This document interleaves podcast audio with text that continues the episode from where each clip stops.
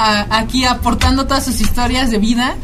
¿De dónde viene toda esta, esta corriente? ¿Qué es lo que pasó? O sea, pues de repente ya nada más empezamos a hablar que de transgénicos, ya nada más empezamos a hablar que, que de, la, de la individualización, de la competitividad, de, del ser, de, ser, de competir entre nosotros pero a veces no alcanzamos a ver o entender el panorama internacional que lamentablemente por la posición que juega México, por el país en desarrollo, como dirían los del Banco Mundial Internacional, eh, jugamos.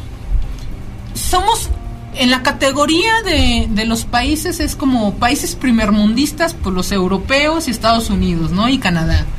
Así que te están diciendo, no, pues es que ellos están bien chidos, tienen mucho dinero, tienen mucho bienestar social, sus, sus ciudadanos son felices.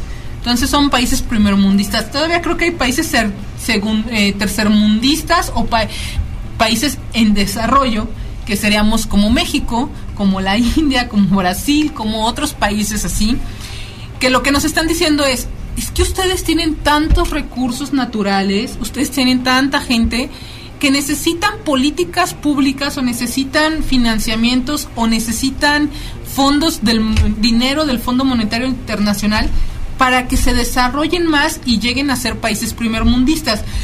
Y de repente, diablos, ¿no? O sea, un país como México, yo me imagino a mis abuelos diciendo, pues estamos bien, mis hijos comen, ya van a la escuela, tenemos casa, tenemos tierra, sembramos, y de repente vienen a decirme, es que no, no estás bien, apenas te estás desarrollando. Ay, entonces, ¿qué necesito ser, no? Pues necesitas competir, necesitas entrar al, al mercado internacional, necesitas venderle tus jitomates y tus calabazas a, a Europa, a Alemania, Estados Unidos, porque solo así vas a poder como desarrollarte. No sabemos ni para dónde nos vamos a desarrollar, ¿no? Capaz de que te va a salir una mano por acá por los químicos, pero tú te vas a desarrollar.